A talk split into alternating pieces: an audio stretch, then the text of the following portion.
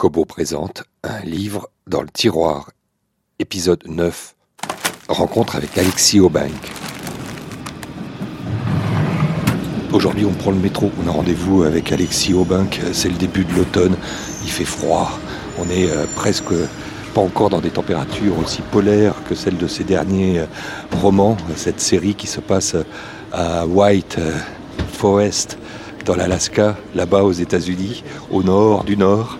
Euh, on arrive euh, dans un petit studio parisien, on a rendez-vous euh, pour parler de son œuvre. Alexis Aubin, c'est une œuvre prolixe, plus de 30 romans à son actif. Il a commencé au départ par les space opéra au début des années 2000, et là depuis 2008, il a entièrement écrit des polars. Il s'est consacré au thriller avec une série euh, cultissime qui s'appelle Riverfall. Et puis euh, son spin-off là qui nous livre Les Nuits Noires à Seattle aussi, qu'on séduit un large public. On parle de plus de 100 000 lecteurs.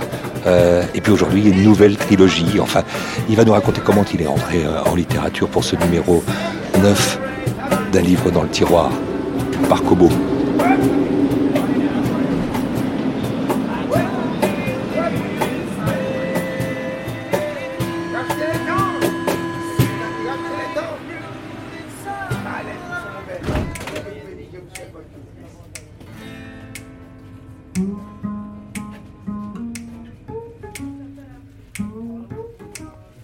Alexis Aubank, bonjour. Bonjour. Pour se voir, il a fallu non pas que je prenne un TGV vers Montpellier.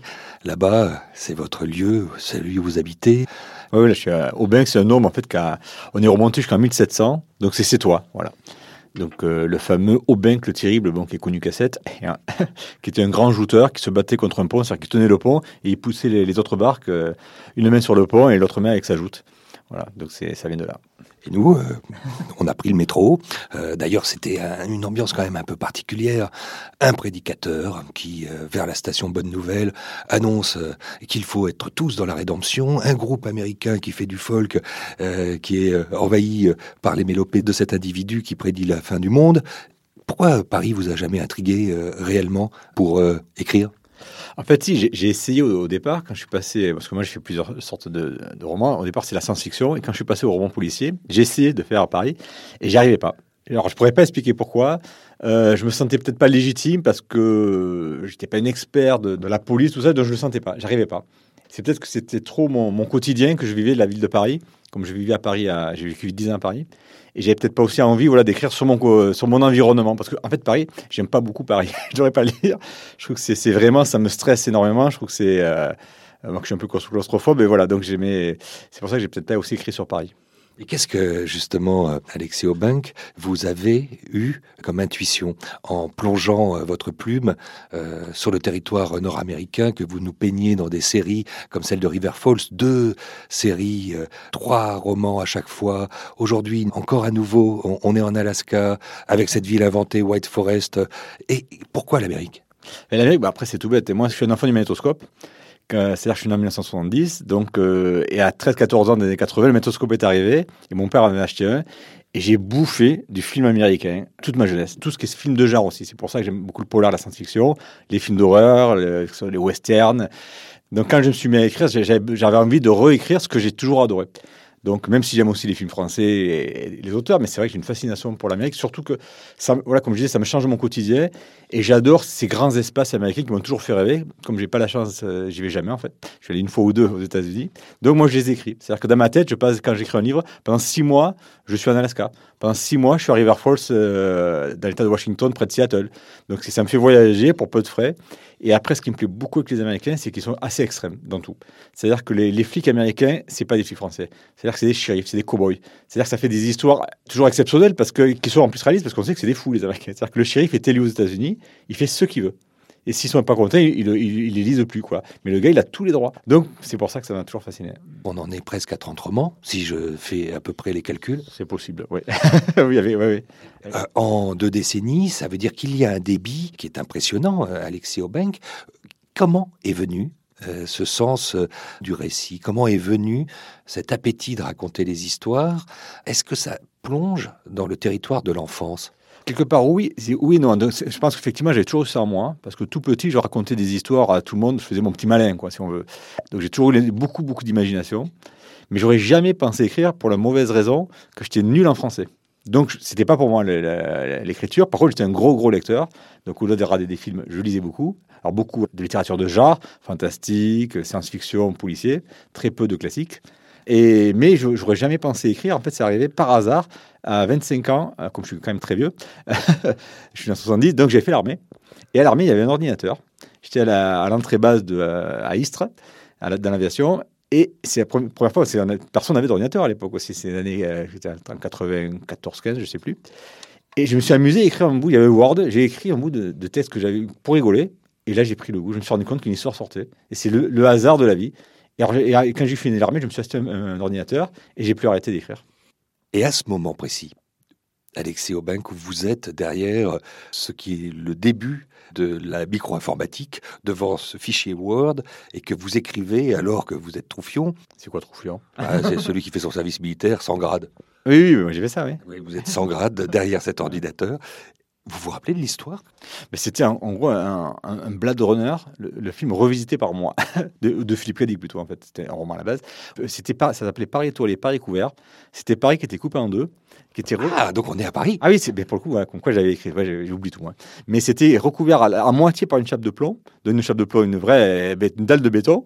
Et il y avait ceux qui vivaient en dessous, qui étaient les, pauvres et les miséreux, et ceux qui étaient au-dessus, qui étaient les riches. Et bien, alors, il y avait un bout de, Tour Eiffel qui ressortait, des bouts de la Tour Montparnasse. Ils avaient recréé par identique, et c'était une histoire policière pour le coup. J'ai adoré la faire, je, la trouvais super. Bon, après, elle n'est jamais sortie, mais je vois en quoi elle marche plus. Il faudrait que je retravaille tout, et j'ai pas le temps. Mais j'adorais, le concept de Paris coupé en deux.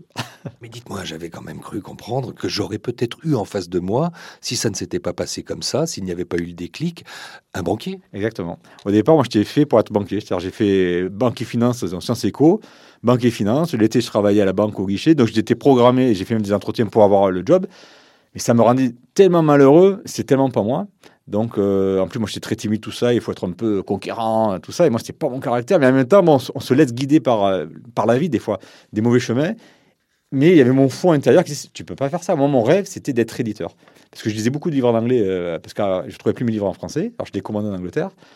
Et j'ai dit, mais moi, pourquoi lui, il n'est pas traduit? Pourquoi il n'est pas traduit? Et je me suis dit, je serais éditeur, je ferais traduire tous ces gens-là. Mais c'était un rêve pieux. Moi, j'étais de Montpellier, je connaissais personne. Éditeur, pas libraire, éditeur. Ah non, éditeur. Moi, je voulais être éditeur quand, j'étais, quand, quand je lisais de tout petit. Donc, j'ai toujours voulu être dans, le, les, dans, la, dans la culture. Mais, mais je me suis dit, tu n'arriveras jamais. Et, c'est, et j'étais, j'étais triste. Je me dis, mais il faudrait. Pendant longtemps, j'étais pas, pas en dépression. Je me dis, c'est pas possible, c'est pas ça la vie. Je veux pas être banquier, j'aimerais ça. Et c'est le hasard, je vous dis, de l'armée que peut-être c'était mon inconscient qui m'a poussé à écrire pour se dire, ben, disons que voilà, quand je voulais monter une maison d'édition, je me suis dit, il te faudrait des auteurs. Bon, les Américains, ça, c'est pas possible, t'as pas d'argent, tu peux pas faire. Il te faudrait peut-être trouver des Français, tout ça, mais il n'y avait pas Internet à l'époque. Je me suis dit, alors peut-être par des fanzines. Et un jour, voilà, en écrivant, je me suis dit, peut-être que d'être éditeur. Et quand je me suis rendu compte que j'écris, quand je me suis amusé à, pour rigoler et écrire un livre, je me suis dit, mais putain, mais c'est vachement bien ce que tu fais. Moi, j'étais mon premier lecteur. Et je me suis dit, mais voilà, arrête de faire éditeur, mais finalement, écris tes histoires puisque tu en es super content. Et ça a vraiment démarré comme ça. Mais et la, banque, il n'y a pas un jour où je regrette pas de ne de, de, pas avoir suivi cette voie, même si c'est dur, parce que c'est un sacré parcours de l'édition, c'est très, très, très, très dur. Mais je le regrette pas. Je le regrette pas parce que je m'éclate. quoi. Replongeons dans le territoire de l'enfance, qui est celui qui nous intéresse dans un livre dans le tiroir. Vous savez, il y a plein de gens, on dit qu'il y en a même un tiers des Français qui auraient un manuscrit qu'ils n'osent pas euh, euh, sortir, qu'ils n'osent pas forcément euh, publier. vous, ces histoires-là, ces romans qui aujourd'hui nous plongent dans le plus profond des détraqués que l'on peut rencontrer sur la planète, des crimes abjects, vous les scrutiez déjà avec, en étant petit, avec ces films d'horreur avec euh, ses contes euh, diaboliques? Oui, euh, mais c'est pas que les films. En fait, moi, tout petit, ça, c'est, la plupart des gamins sont comme ça, mais j'étais, comme je vous disais, j'étais très timide et je pense que la timidité, c'est un grand atout pour les auteurs, de mon point de vue. Parce que quand on est timide, on parle moins, on n'ose pas s'imposer et on écoute beaucoup plus que, celui qui a une grande gueule qui parle tout le temps tout petit. Moi, je, moi, je, moi, je, tout le temps, il écoute personne. Il arrive à 25 ans, c'est une tête de con. Chacun, on, essaie de se valoriser. Donc, moi, trouve avantage de ma timidité, je pense que ça venait de là. C'est que j'écoutais énormément et tout petit, moi j'écoutais souvent les adultes aussi parler. J'étais un passionné des émissions politiques. Moi, tout petit, j'écoutais euh, L'heure de vérité. J'avais 13-14 ans, j'étais passionné de ça. Et je voyais tous ces gens et j'ai toujours essayé de discerner ce qu'il y a derrière les gens. Moi, comme je dis souvent, l'être humain est un oignon. Et j'adore enlever lentement les, les, ah, les épluches, je sais pas quoi, pour arriver au bout. Alors, il y a des petits oignons, c'est pas très intéressant. On enlève deux machins, on arrive au, cœur. Bon, ben, c'est pas grave. Et il y a des gens qui sont, qui sont fascinants. Et justement, plus la personne est tordue, plus il y a quelque chose à creuser là-dedans. Mais euh, donc, et j'adore voir les gens et, j'ai l'impression que les gens sont, transparents. J'ai peut-être tort, mais quand je vois quelqu'un, je vois tout ce qu'il y a derrière, les faux semblants, les mensonges. Très vite, en discutant avec les gens, je vois toute la personne. C'est l'impression que j'ai. En tout cas, j'essaie toujours. Moi, j'ai aussi, je suis assez sans filtre souvent, ce qui gêne aussi souvent dans les milieux parce qu'il faut toujours mentir, faire des courbettes. Moi, je suis tellement pas parisien pour moi, on a coupé la tête du roi. C'est-à-dire que je fais pas des fois la, forme de, faire des bienséances. Ah, c'est le roi, il faut pas poser cette question. Mais moi, je pose toutes les questions. C'est pas de problème. À partir du moment où elle n'est pas, pas méchante et malveillante. Mais des fois, il faut pas poser. Il faut toujours aller dans le sens du poil. Mais moi, non. Euh, je veux dire, c'est le fameux roi est nu. Moi, je suis là, pour le coup, j'ai toujours le candide qui dit Mais le roi est nu. Alors que tout le monde, tais-toi, tais-toi, il faut pas dire ça. Ça fait souvent des limites. Mais, mais, en même temps, c'est la seule façon pour un écrivain d'être pur. C'est-à-dire, quand on voit quelque chose, on le voit. On le dit. On va pas faire semblant. Et quand on commence à se mentir à soi-même, on peut plus être un artiste. L'artiste, il peut pas se mentir à lui-même et il peut pas mentir aux gens. Pour moi, hein, c'est ma définition de l'artiste. Dans cette collection de podcasts originaux de Kobo, un livre dans le tiroir, il y a toujours une question euh, qu'on pose euh, aux auteurs euh, qui sont aujourd'hui, qui ont pignon sur rue, on va dire, pour aller vite. Quels conseils vous donneriez à ceux, on les a évoqués, qui ont des livres, des manuscrits dans le tiroir, mais qui n'osent pas? Ah, mais qu'il faut oser. Il faut... Alors après, c'est toujours pareil. Moi, ce que je dis, un vrai auteur, s'il se sent auteur, il faut pas. Alors après, on peut avoir le complexe parce que justement, quand on est tout seul, tu me fais des gros yeux. C'est le mot auteur. Ah, c'est pourquoi il te plaît pas? Si, il me plaît, mais avant de se sentir auteur, il y a tout un travail. Ah oui, oui, alors voilà. il y a tout un parcours peut-être. Après, voilà, exactement. C'est que tout art, pour moi, est subjectif. C'est la définition. Il n'y a pas de critère objectif pour moi. Moi, je suis un relativisme total, de toute façon, en, général, hein, surtout. Euh, voilà, je suis presque nihiliste au fond de ma pensée, mais je suis nihiliste tellement solaire que. mais en vrai de vrai, tout, tout n'est fugace, on est là, on va disparaître un jour, tout ça, rien d'important. Bon, ça, ça c'est dit comme ça, c'est affreux. Mais, mais je sais pas pourquoi, j'ai un fond solaire qui me fait oublier tout ça. Mais, c'est pour ça que pour moi, l'art, tout est art si on veut. Donc qu'est-ce que l'art? Je ne sais pas. À partir du moment où on dit que c'est de l'art, c'est de l'art. Et, l'écriture, c'est pareil.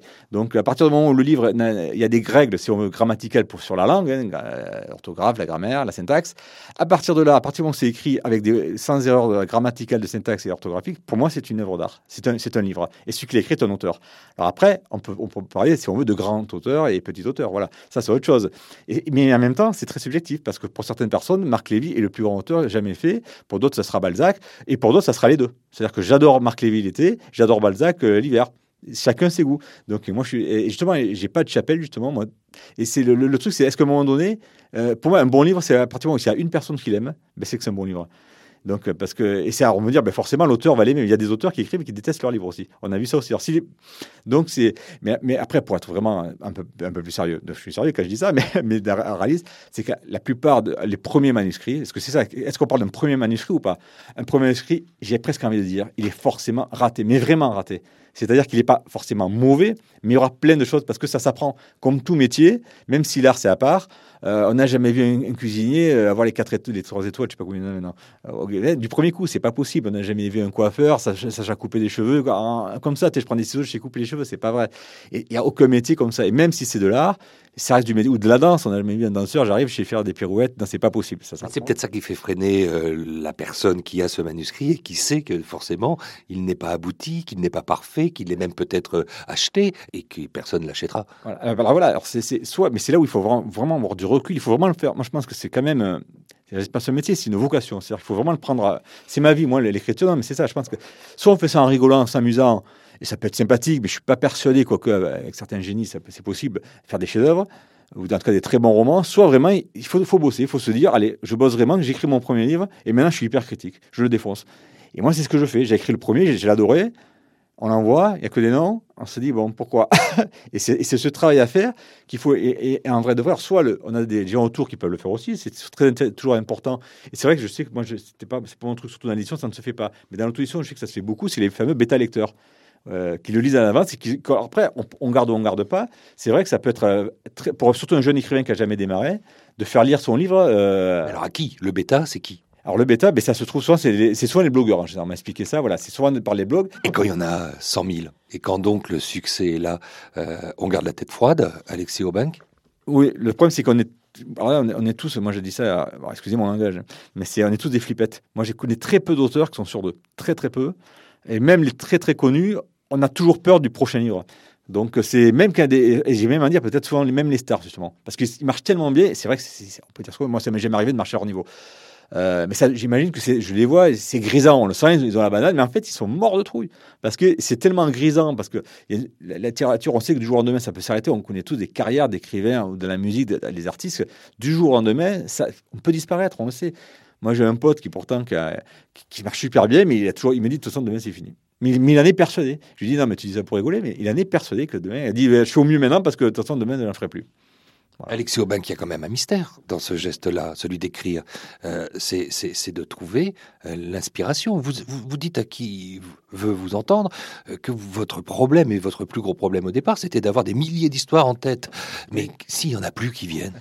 Mais alors voilà, mais alors, si ce n'est que j'ai jamais eu peur de ça, voilà, parce que j'en ai toujours plein. En plus, moi, je suis très éclectique, donc j'ai touché à tout. Et à la limite, si je m'ennuie, je passe à autre chose. Comme je te disais pareil en off, j'ai démarré moi la science-fiction parce que c'était vraiment ce que j'adorais, et surtout parce que j'en lisais plus. Il y, en a, très peu de traduites en France.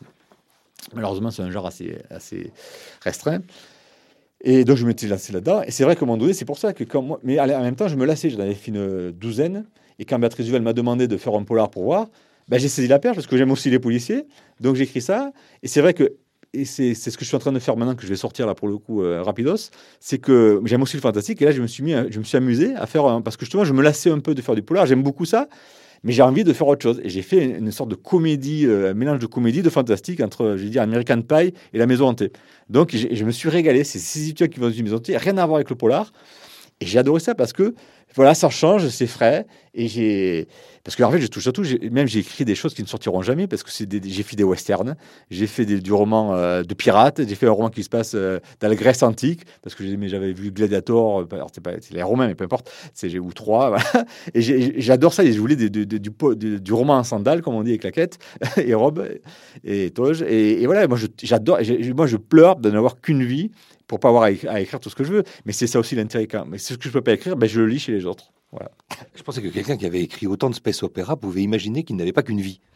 Ben oui, mais après, voilà. Moi, comme je dis au début, je au fond de moi, je suis un nihiliste pur. Mais, mais comme je suis tellement solaire, c'est que maintenant, je suis agnostique. Je ne sais plus. Je me dis, on ne sait jamais. Après tout, qu'est-ce que tu en sais que Je me dis, si j'étais vraiment un nihiliste, il faut être honnête, si, si euh, on est le vrai nihiliste, ben, on ne devrait même pas exister. Par définition, il n'y aurait que le néant. Donc je me dis, peut-être alors peut-être effectivement il y a d'autres choses et peut-être que bon, j'ai d'autres vies à venir, j'en sais rien. J'y crois peu, mais on ne sait jamais. Comment on se quitte? Que, eh bien, euh, on fait qu'un petit bisou. on fait un bisou à ces milliers d'auditeurs, à ces milliers de lecteurs. Ah, c'est ça? Ben ouais, ouais, voilà. Après, on se quitte. Et bien, de toute façon, pour mieux se retrouver, comme on dit. Donc, c'est pour ça. Si on ne se quitte pas, on ne se retrouve pas. Donc, voilà.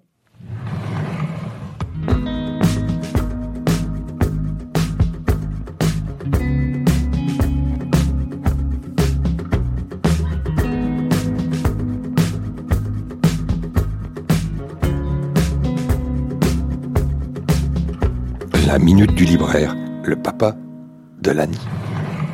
Lorsque je suis au travail, il me semble invraisemblable que nous ayons un enfant et que cet enfant soit Lani. Si mes parents étaient encore de ce monde, ils me diraient sûrement Tu l'as rêvé, Robert. Ce n'est pas ça un enfant. Rendors-toi, remets-toi au travail. Sur son bulletin de notes, il est écrit Lani a un don pour la cohésion sociale. Il réussit souvent à détendre la classe avec une plaisanterie ou une chanson placée au bon moment. Je vois objectivement que c'est sans doute vrai. Ça lui ressemble. Mais d'où lui viennent ces dons? Est-ce que j'ai les mêmes? Par qui ou par quoi Lani et ses dons doivent-ils être encadrés? Par nous, bien sûr. Putain.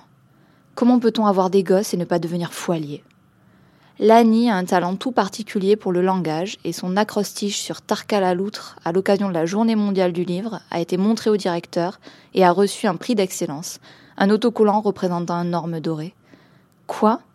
Mais qu'est-ce que vous racontez tous? Moi aussi, je veux un autocollant.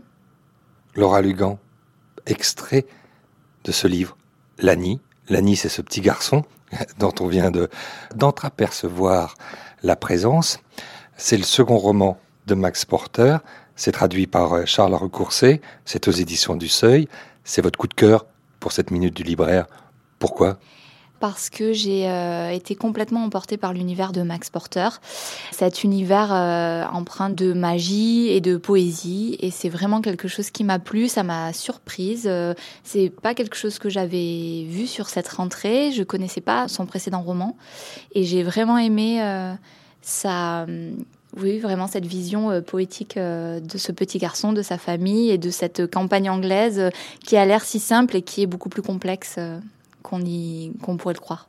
Le premier roman de Max Porter, qu'on connaît pas encore très bien en France, c'était La douleur porte un costume de plume. Ça a été traduit en 29 langues. Ce n'est donc plus un inconnu là-bas. Ce deuxième roman, je dis pas second roman parce qu'il y en aura certainement un troisième, est à nouveau euh, un ovni. Comment euh, vous le qualifieriez? Oui, c'est vraiment ça, c'est un ovni. Euh, ils sont, je trouve, les deux romans construits un peu de la même façon. C'est-à-dire qu'on part d'une d'une histoire qui est relativement classique, relativement simple. Euh, souvent, c'est une, l'histoire d'une famille. Et là, c'est le cas dans l'Annie. C'est c'est un papa, une maman, un petit garçon euh, dans la campagne anglaise. Rien de plus simple. Et puis, au milieu de ça, il va y avoir un élément euh, magique, un élément surprenant, un élément euh, hors du commun.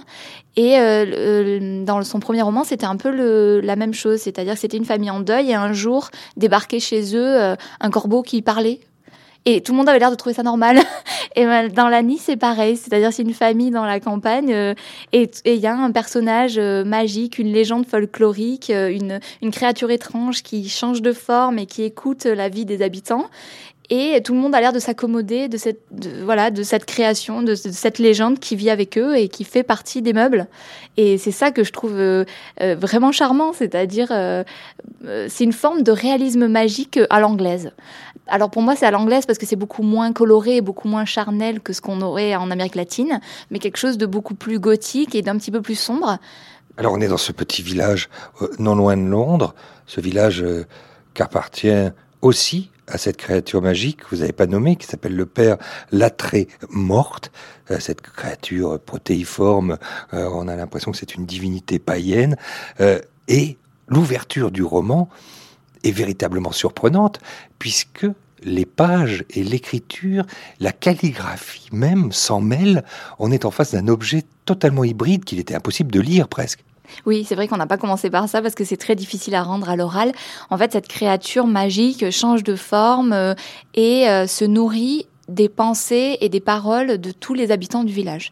Et donc, il, a son propre raisonnement et qui est comme ça euh, parasité ou en tout cas alimenté de toutes les de toutes les paroles des habitants. Et donc ça donne quelque chose une espèce de de, de gloubi-goulba de, de pensées qui se baladent et qui donc euh, euh, euh, sont très on va être vraiment dans l'oralité dans la manière de parler des gens très naturels qui vont qui va comme ça qui vont se s'entrechoquer pour former en fait le père la très morte. Et ça c'est c'est vraiment étrange autant visuellement que qu'à la lecture parce que cette créature, le père la très morte, n'aime rien de plus que d'écouter ces voix qui sortent de ce village, qui s'entremêlent. Et dans ces voix, évidemment, et celle qu'il préfère, c'est celle de ce petit personnage, de cet enfant. Euh, l'ami, ça fait que ce roman, c'est une ode à l'enfance aussi.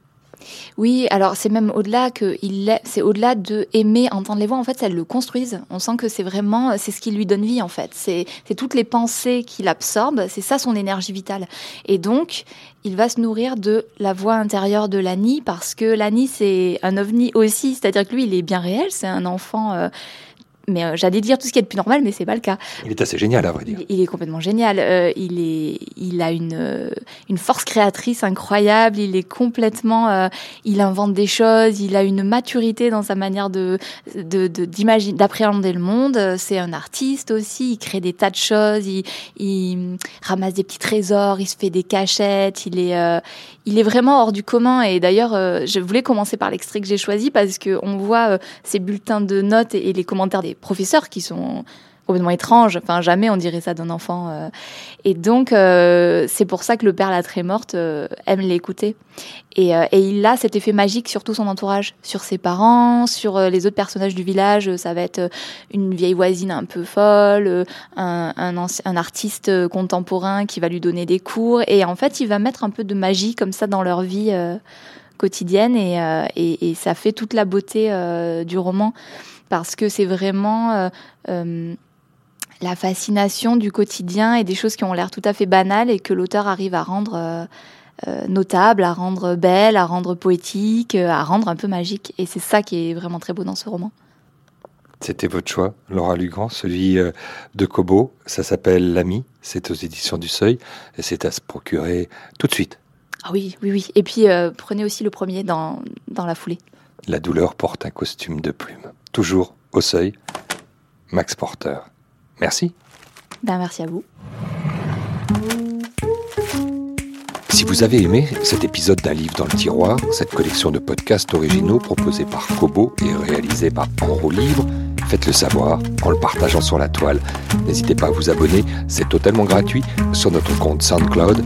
Sinon, un livre dans le tiroir est présent sur toutes vos plateformes de podcasts préférées Apple Podcasts, Spotify, Deezer, Google Podcast et autres agrégateurs de podcasts comme Elson, Toutac, Podmus, Acast et sur iTunes. N'hésitez pas à attribuer plein de belles étoiles. C'est une manière de dire que vous avez aimé. Et si vous voulez aller plus loin, vous pouvez découvrir la bibliographie d'Alexis Aubank en visitant la page cobowritinglife.fr. Au revoir.